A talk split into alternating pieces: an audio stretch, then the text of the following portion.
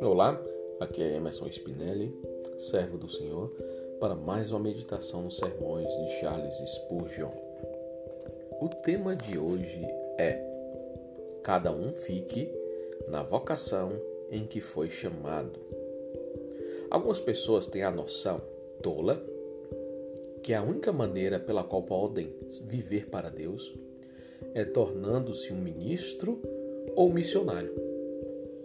Ah, quantos seriam excluídos de qualquer oportunidade de magnificar o Deus Altíssimo se esse fosse o caso? Amados, não é ofício, é seriedade, não é posição, é a graça que nos permitirá glorificar a Deus.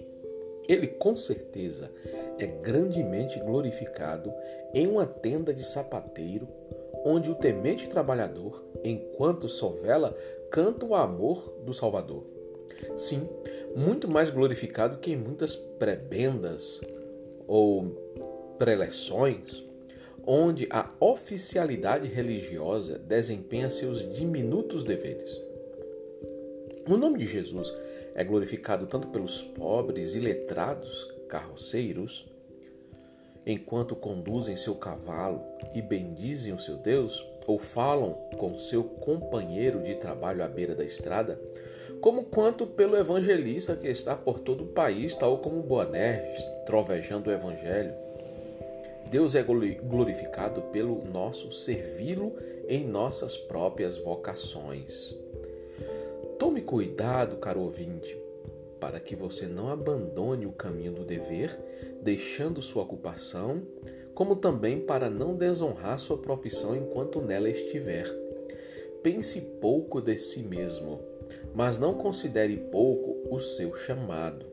Toda atividade comercial pode ser santificada pelo Evangelho para fins mais nobres. Volte-se para a Bíblia e você encontrará as formas mais humildes de trabalho ligadas com, as mais, com os mais corajosos atos de fé, ou com pessoas cujas vidas foram ilustres pela santidade. Portanto, não esteja, não esteja descontente com seu chamado. Seja qual for a posição que Deus lhe colocou ou sua atividade, permaneça nela, a menos que você tenha certeza que Ele o chama para outra coisa. Que o seu primeiro cuidado seja glorificar a Deus com o máximo de sua força. Onde você estiver, preencha seu presente de redor para o seu louvor. E se ele precisar de você em outra coisa, ele mostrará. Hoje, Deixe de lado a atormentante ambição e abrace o pacífico contentamento.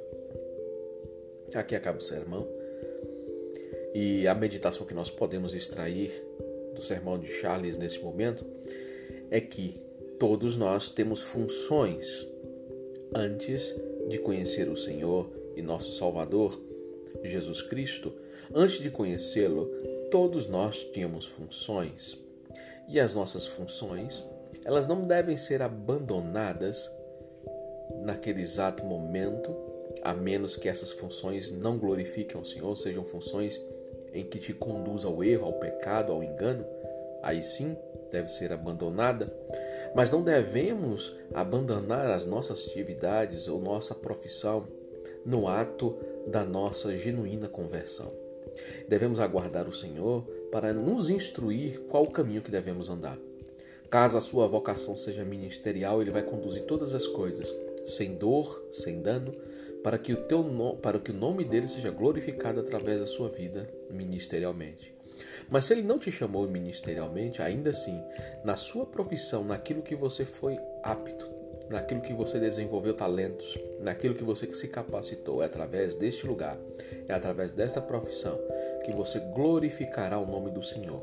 Através do Evangelho, através do ensino, qualquer que seja o dom ou talento que Deus lhe deu. Se é para que você permaneça na sua profissão, ali o Senhor te usará, ali o Senhor fará de você um canal de bênção para outras pessoas. Então não se preocupe em ter que alcançar posições ministeriais no corpo de Cristo, sendo que você já está na posição que Cristo te chamou. Deixe que ele te conduza para onde ele quer. Ele vai te mostrar qual o propósito que ele tem com sua vida. Antes, se contente em ter recebido a palavra da verdade, da justiça, do juízo em sua vida e você agora está apto a compartilhá-la com outras pessoas, quer seja na área profissional, quer seja na área ministerial. Amém? Os versículos utilizados para este sermão foram Marcos 3,17 e 1 Coríntios 7,20. Que você tenha um dia abençoado na presença do Senhor, meu irmão, em nome de Jesus.